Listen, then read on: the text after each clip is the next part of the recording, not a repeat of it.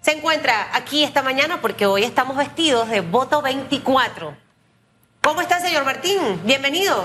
Susan, buenos días, Hugo. Bienvenido. Muy buenos días, gracias por la invitación. Bueno, para que usted sepa que ahí sí se le ve la cicatriz ahí que tiene, se cayó. Tiene podemos- Claro, eh, qué bueno poder aclarar, porque todo el mundo decía, "Ey, pero que, que mi- mal mire le un poquito hacia el frente para Botox". que se le vea bien Y echaban la culpa a Vivian. pues, No, pero la verdad- Ni Vivian ni Botox. Vi las fotos de cuando se cayó y Sí. yo no quería ni seguir viendo porque yo no puedo ver sangre. Estremece. Eh, pero ahí va a mejorar. No tiene botox, se lo digo Sí. yo, no tiene botox. Pero una hacia el frente para que se note en la toma. Ahí está. Se ve claramente la No se cayó de chiquito, pero se cayó de grande. Bueno, siempre, siempre le toca. Hay Pero una gracias a Dios vez, fue eso. pues, se- Caerse y levantarse. Eso es lo importante. levantarse lo Sí, que y curarse las heridas. Y la, y la verdad, reconocimiento eh, al doctor, al personal, eh, han hecho un trabajo eh, realmente excelente y gracias por esa dedicación. Oiga, pongamos en perspectiva lo que ha pasado. Nosotros en debate abierto ayer planteábamos enseñanzas, incluso que nos deja a los medios de comunicación lo que hemos vivido. Usted en su momento habló de renegociar un acuerdo con Minera Panamá. Ubíquenos en la corriente, en la línea de tiempo, para saber por qué usted hablaba de renegociación, porque de pronto la renegociación o choca con lo que se peleó en las calles, o choca con lo que usted mismo le estaba pidiendo a la Asamblea, que le entregó una carta al señor eh, Cristiano Adames en su momento. Ubíquenos en esa línea de tiempo para tener bien clara cuál es su posición. No, gracias, Es Hugo. Y fue, perdón. Mira, yo me opuse al, al contrato desde el principio, como, como, como bien eh, has dicho, entregué una carta a la Asamblea Nacional, al diputado Cristiano Dame, quien presidía la Asamblea, y expresé las razones por las cuales le solicité vehementemente a la Asamblea que rechazara el contrato y al gobierno que lo retirara, porque el contrato no garantizaba los mejores intereses para el país, por el contrario todo lo que hemos hablado, incluso existía la duda de la propia inconstitucionalidad. Pero lo que dije fue que si a pesar de eso el gobierno lo aprobaba y eh, Dios primero, siendo presidente de la República a partir del, próximo mayo, tenía la obligación de volverlo a renegociar, porque no estaban representados los mejores intereses para el país. Pero además, ya esto nos pasó anteriormente. No, sé si, si recuerdas, eh, no porque estabas muy joven como para no acordarte, pero cuando llegamos al gobierno tuvimos que renegociar Panamá Port. Porque en ese momento el gobierno panameñista de Mireya Moscoso se inventó la cláusula de equiparación, con lo cual le condenaba el pago de 25 millones diarios, eh, diarios no, perdón, mensuales a Panamá Port, y nosotros, sin que se venciera el contrato, oportunidad que tuvo este gobierno, que no cambió nada el, el- el contrato de Panamá por, renegociamos y mejoramos las condiciones para el Estado.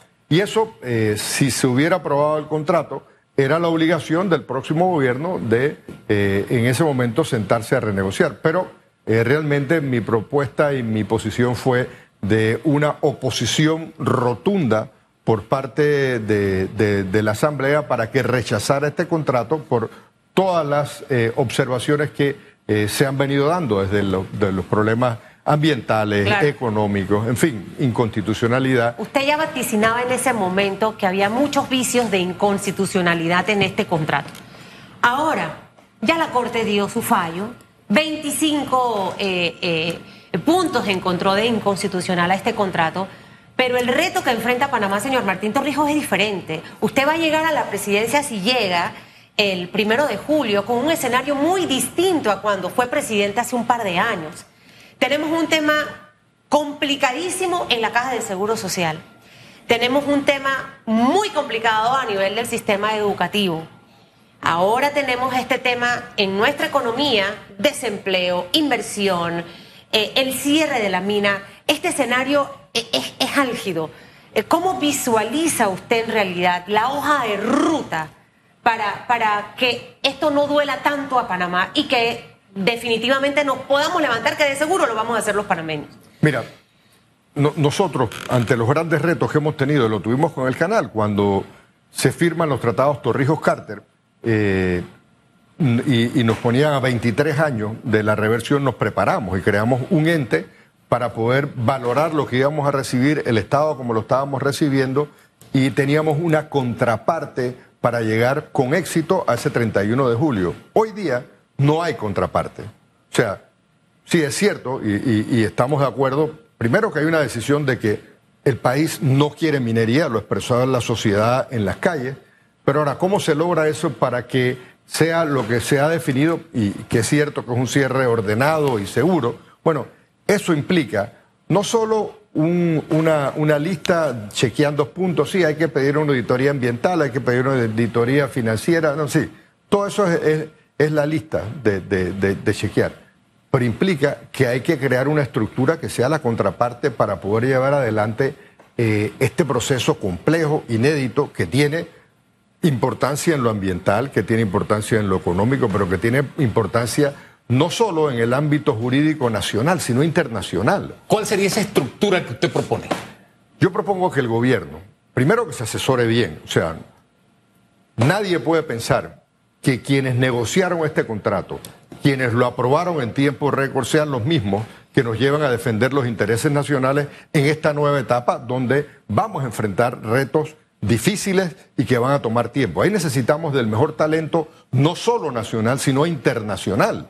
Deberíamos estar buscando la asesoría asesoría de organismos multilaterales, internacionales, que nos diga, bueno, en, materia de arbitraje, eh, tienes estas opciones, tienes estas opciones. Esta ha sido la experiencia de quien en el mundo le tocó defender posiciones de países ante situaciones similares y ellos hay que contratarlo. O sea, no es solo, hombre, reconocerle el valor de los que estuvieron en las calles, lo que orientaron eh, en la opinión pública y hay muchos panameños jóvenes y no tan jóvenes que participaron, pero hoy es otra etapa. Hoy es el mejor talento nacional y la mejor asesoría internacional para poderle hacerle frente a esto. Mira, hay ahí de todo, o sea, es eh, ya tenemos un tema de arbitraje, ya tenemos un tema de necesidad de lograr salvaguardar medio ambiente. La, oposición, por ejemplo, yo pensando en los mejores talentos, porque eh, en, esta mesa alguien hablaba, eh, sienten a los candidatos presidenciales, sienten a la sociedad civil,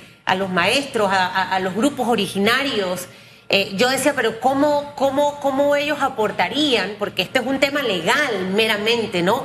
Eh, eh, ¿cómo, ¿Cómo vería usted esa conformación de ese mejor talento nacional sin pretender que se inmiscuyan los temas de banderas políticas? Porque al final es un tema del Estado panameño.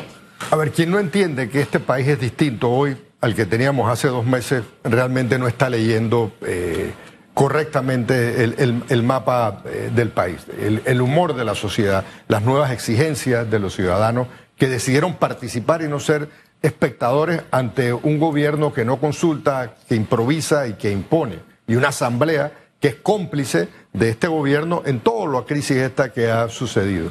Mira, yo creo que pensar de que el futuro del país está basado en partidos políticos y la dirigencia política desconoce el hartazgo que existe de los panameños eh, ante la política, ante los partidos políticos, ante la Asamblea. Entonces hay que considerar el resto de la sociedad, actores de la sociedad civil, para que se forme un ente que reemplace la falta de credibilidad del gobierno. O sea, eh, si tú hoy dices que va a ser el Ministerio de de Ambiente o el Ministerio de, Comercio los que llevan la próxima etapa, nadie se va a sentir seguro. Hombre, nadie se siente seguro y todos estamos más que insatisfechos con la actuación del presidente de la Asamblea, de su presidente, eh, vicepresidente Carrizo, en fin. Pero hoy día es sumar voluntades y entender de que los tiempos que vienen no son fáciles, que en los momentos de trascendencia histórica los panameños hemos tenido la capacidad de ponernos de acuerdo y dar ese salto para garantizar los mejores intereses del país. Por eso le planteaba a, qué nivel, sí, todo, pero debe tener una especie de nombre, ser un ente, un consejo, un no sé qué, un ministerio X, no sé, alguna fórmula, porque si nos vamos a mi ambiente, hay un campamento hoy frente a mi ambiente pidiéndole mucho más y exigiendo la renuncia todavía del ministro. El nuevo ministro que eh, subió en el MISI, que dijo estamos preparados, la reacción fue, ¿cómo van a estar preparados los que nos llevaron a esta situación? Y veo que va pasando el tiempo y no hay una señal de absolutamente nada. En el tema de cierre de mina, por ejemplo, en mi ambiente tenía que hacer las guías para el cierre, no ahora, tenían que haber estado hechos. Pero como el gobierno demostró que no puede caminar y masticar chicle a la vez, no hay una línea de cómo se cierra una mina. Entonces estamos partiendo de cero, no confiando en quien tenemos, diciendo lo que se debe hacer, pero eso hay que darle alguna forma. Los profesionales están de alguna forma convocando a, talento nacional e internacional, pero ellos no son gobierno. Entonces, no sé, siento que es una criatura a la que hay que darle forma porque al que le tocará el arbitraje es al próximo gobierno en, en unos seis meses. Y eso, ese camino ya debe estar andado. Es decir, este es como el tiempo del gimnasio. Ya en aquel momento es la pelea y usted no va a subir de buenas a primeras al ring a ver qué es lo que pasa. Por eso le repito, hoy no es el tiempo de la taquilla. Sea, quienes pretendían o quienes han tratado de taquillar con este tema, eh, eso ya pasó. O sea, y no es ahora, llegar y, decir, este es un checklist así. hay un tema ambiental, pide un audito ambiental, pide un ámbito fiscal, pide no sé qué vaina. perdón la expresión, pero, o sea, no es eso. Preparémonos realmente como sociedad, como país, como Estado para no solo defendernos eh, ante lo que sin duda va a ser una posición de la empresa de eh, en los ámbitos internacionales ir a defender lo que ellos consideran es su derecho o no. Pero para eso tenemos que tener la amplitud, o sea, pensar de que esto es, eh, sí, solamente entre los políticos, los partidos políticos es desconocer una sociedad que pasa a ser actor y que de aquí en adelante hay que abrirles espacio de participación, no solo para informarse, sino también buscar los mecanismos para que puedan decidir sobre las decisiones importantes de los panameños. ¿Y el gobierno tendrá eso claro o, usted cree que no ha salido el knockdown que recibió?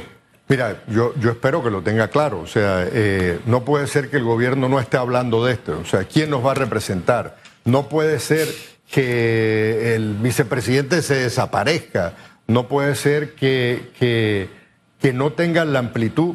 Mira, hay distintas épocas de nuestra historia. O sea, eh, ¿qué hizo el presidente eh, Chiari después del 9 de enero? Convocó y se unió con sus adversarios. Hoy día, fuera de la parte política, hay que tener la grandeza de entender que el momento que vivimos no se puede improvisar y no se puede seguir siendo sectario y soberbio. Hay que entender que el desgaste de la Asamblea Nacional, la mala política nos ha llevado a un momento de incredulidad máximo dentro de la sociedad panameña. Por eso vuelvo y repito, tenemos la necesidad de crear un ente que no existe, que sea la contraparte para llevarnos durante un, periodo, que no va a ser corto a lograr la decisión que tuvieron los panameños en la calle de ser un país sin minería. Eh, y eso no existe y eso es lo que hay que lograr ahora. Momentos difíciles que vivimos y que se avecinan, con una serie de otras implicaciones, donde probablemente que quien se convierta en el próximo presidente del país, señor Martín Torrijos, va a llegar con niveles de 33%, cuidado que menos al 33%, con una asamblea donde no va a tener mayoría. Eh, ¿Usted se siente preparado para asumir todos esos retos, incluyendo este tema de la mina, que avanzaría la administración actual en la que muchos no confían? Mira, experiencia mata tiempo. Realmente entré aquí porque ya estábamos y estaba insatisfecho cómo la política había conducido al país realmente a una crisis permanente. Hay un fraccionamiento y una división constante dentro de nuestra sociedad que no nos lleva a poder tener un proyecto común. Eso eh, no, va a variar dentro de, la, próxima elección. Nadie va a tener una mayoría absoluta. El PRD va a tener una derrota contundente por la manera como esta dirección se ha entregado al clientelismo, a la corrupción, cómo han utilizado eh, el PRD a ese partido para destruir el país, para destruir la política, para ser un instrumento de enriquecerse por encima de todo. Entonces, en ese fraccionamiento tenemos que tener la capacidad de juntar a los mejores panameños, pero no como un eslogan, o sea, esto se logra trayendo realmente a los mejores panameños. Rubén Blades, que no participaba en partidos políticos, llegó e hizo un papel por el país dentro del turismo. Así tenemos que tener la amplitud para buscar a panameños que no tengan banderías políticas. Por supuesto, llamaría eh, no solo a la parte política del país, porque hay que entender que los políticos hoy día, los partidos políticos, que espero que con la nueva institucionalidad que tengamos que construir a partir del próximo periodo, podamos tener nuevos partidos políticos con nueva actitud y con políticos que entiendan de que tiene que estar al servicio de los panameños y no servirse de los panameños como lo están haciendo en el día de hoy. Hay que lograr tener el liderazgo claro de hacia dónde vamos y esto lo demostramos en el, en el periodo de anterior tengo la experiencia, tengo el conocimiento, pero también creo que es lo más importante, tengo el compromiso y la actitud de unificar al país para salir adelante y superar estas difíciles condiciones en que nos están dejando. No solo es la mina, es el tema económico, es el tema de la inseguridad, son los problemas del agua, del medicamento, el seguro social, educación, salud. Y, todo tiene pasos comunicantes, todos estos problemas, porque al final para atenderlos se necesitan recursos. ¿De dónde provendrán los recursos teniendo en el horizonte la posibilidad de perder grado de inversión? No solo por lo que ha pasado, ya esa historia se venía escribiendo. Mayor desempleo, teniendo entonces la posibilidad de que nuestros préstamos resulten mucho más caros, ya no ir al mercado de bonos. Todo eso está en el horizonte. ¿Cómo atender todas esas necesidades con un panorama así? Mira, eh, de eso se trata. Se trata de reconstruir este país, hacerle un reset iniciar nuevamente, construir un futuro distinto, eh, un Panamá donde ya las decisiones no solo van a pasar por los partidos políticos, sino que tienen que enriquecerse con el aporte de la sociedad y de una juventud que habló claramente en las calles. Tenemos que, así como lo hicimos eh, en el pasado, lograr una solución para la Caja del Seguro Social que por supuesto no va a ser fácil, pero va a requerir de la capacidad de aporte, de recoger las mejores ideas y llevar adelante un plan. Yo tengo un plan, lo estoy elaborando, lo voy a ir expresando para corregir efectivamente las deficiencias económicas, pero en el fondo lo peor que tenemos es una gran desigualdad social. O sea, las personas que no han podido disfrutar del desarrollo, que se han quedado estancadas, que sufren, que el dinero no les alcanza, que no se pueden educar, que no tienen la influencia para conseguir una beca, realmente son los panameños que están siendo excluidos. Y esa desigualdad hay que enfrentarla y hay que llamar las cosas por su nombre. Tenemos que acabar con el sistema clientelista, con el sistema corrupto, pero tenemos que generar oportunidades y esperanza para los panameños que, hoy no la tienen. El sistema clientelista que menciona tanto y hablaba hace un segundo de la derrota contundente que va a recibir el PRD, eh, el clientelismo fraccionado a través de juntas comunales, de diputados, ¿Siente usted que llegó su hora de cumpleaños en estas elecciones que vienen luego de todo lo que hemos vivido los panameños? Este sistema se acabó. A partir de hace dos meses y con la participación y la voluntad de los ciudadanos, pero sobre todo una juventud que jugó un papel importante como lo ha jugado en otras épocas de nuestra historia. O sea, esta juventud ha hecho algo tan eh, valoroso y trascendente como muchas de las etapas eh, realmente eh, estelares dentro de nuestra historia donde los jóvenes jugaron un papel. Pero eso hay que traducirlo ahora a una nueva realidad.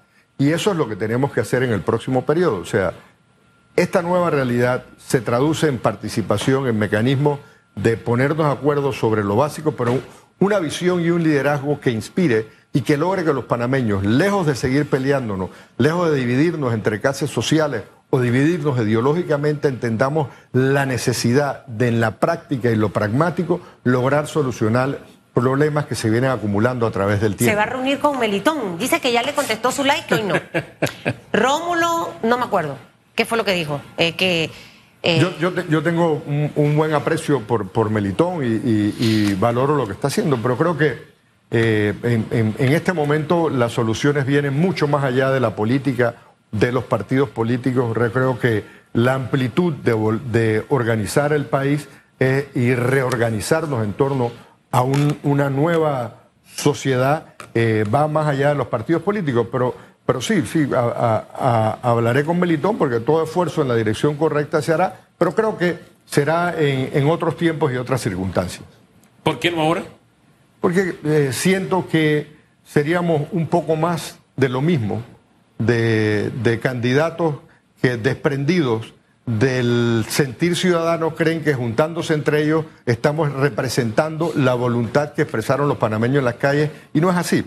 Es el momento de darle reconocimiento a los que son realmente los protagonistas y entender el momento que estamos viviendo.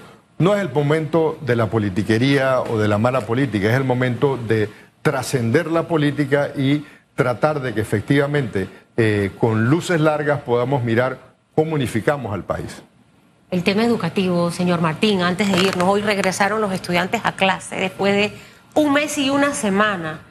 Eh, ha generado un poco de cuestionamientos por la calidad de educación que ya tenemos y que van a recibir. Eh, tuvimos aquí a la profesora Mirna Crespo eh, la semana pasada la manera en la que esta administración ha llevado el tema educativo y de usted convertirse en presidente, ¿qué cambios haría sustanciales en realidad para poder ver mejores resultados? Mira, la educación requiere de un cambio radical. Realmente ahí sí hay que hacer una revolución. Desde la capacidad que tiene el Estado eh, y, que tenemos como, como panameños de atender a la gente que está en edad preescolar, que no recibe estímulo, hasta los panameños que llegan a la universidad y tienen que abandonarla por falta de recursos económicos. La preparación de los docentes en en el proceso para que tengan las herramientas necesarias y los conocimientos para educar mejor a nuestra juventud. Y no es un problema de docentes contra el ministerio, pero es la voluntad de entender que este sistema no da más y que el resultado que estamos teniendo realmente es, eh, va en contravía con el desarrollo nacional y con el progreso de los panameños. Eh, no es que la educación sea la estrella, la educación es realmente el fundamento para que la sociedad pueda prosperar que nos vaya bien, pero que nos vaya bien con mérito, nos vaya bien con conocimiento, nos vaya bien, con esfuerzo. Por supuesto que no. Realmente, eh, tristemente, fue un eslogan por parte de este gobierno, fue un eslogan eh, por parte de, quienes aspiraron o, quienes llegaron, porque no aspiraron, llegaron al poder y no supieron para qué. Es parte de la decepción que se ha venido viviendo. A ver, no es lo mismo gastar que construir. En la política vale el conocimiento. Yo tengo conocimiento de políticas públicas, sé cómo manejar un gobierno, sé cómo salir de un gobierno panameñista que venía donde toda la plata antes del 2004 se utilizaba para gastos y nada para inversión, a cómo reducir el desempleo, cómo generar ahorros y cómo tener suficiente dinero para una inversión social importante que ayude a los panameños a salir adelante, a darle esa herramienta. Eso es valioso para el tiempo que viene, porque tenemos que hacer eso, políticas públicas efectivas para cambiarle la calidad de vida y transformar las necesidades de los panameños que hoy no les alcanza el dinero y no encuentran empleo. Para lograr esos cambios hay que lograr algún nivel de entendimiento con los gremios docentes. Son gremios que tienen una agenda muy particular, un lenguaje también muy propio, unas posturas muy fuertes no es un terreno fácil. Eh, eh, ¿Usted qué haría para que no fuese ese terreno cenagoso en el que nos hemos encontrado gobierno tras gobierno y con esa gran deuda que no hemos cumplido, principalmente con el sector de la educación pública? Mira, yo siento que todos estamos conscientes de que o cambiamos el sistema educativo o no vamos a avanzar.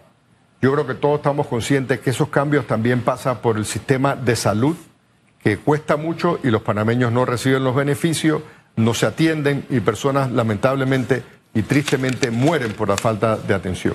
Yo siento que existe el nivel de conciencia, es un tema de sentarse y entender que por encima de los intereses gremiales que son válidos está el país y está la educación de nuestros jóvenes si queremos brindarle a todos los panameños la oportunidad de poder prosperar y no sigamos enfrascados en las discusiones de distintas índoles, pero que al final no contribuyen a cambiar la realidad de cientos de miles de panameños que hoy la pobreza, la corrupción la agobia, el clientelismo la agobia, pero lo fundamental, como el agua, como la basura, tampoco la tienen resuelta. Hombre, don Martín, gracias por acompañarnos esta mañana y compartir todas estas apreciaciones, nos deja meditando, porque realmente profundamente el reto que tenemos como país es grande. De verdad, de verdad, de verdad. Todos esos que aspiran a ser presidente tienen un tremendo tamal de tareas. y a veces es muy fácil decir, sí, yo puedo hacerlo, pero hacerlo conlleva muchísima responsabilidad. Así que veremos qué ocurre. Gracias, señor Martín. Esperamos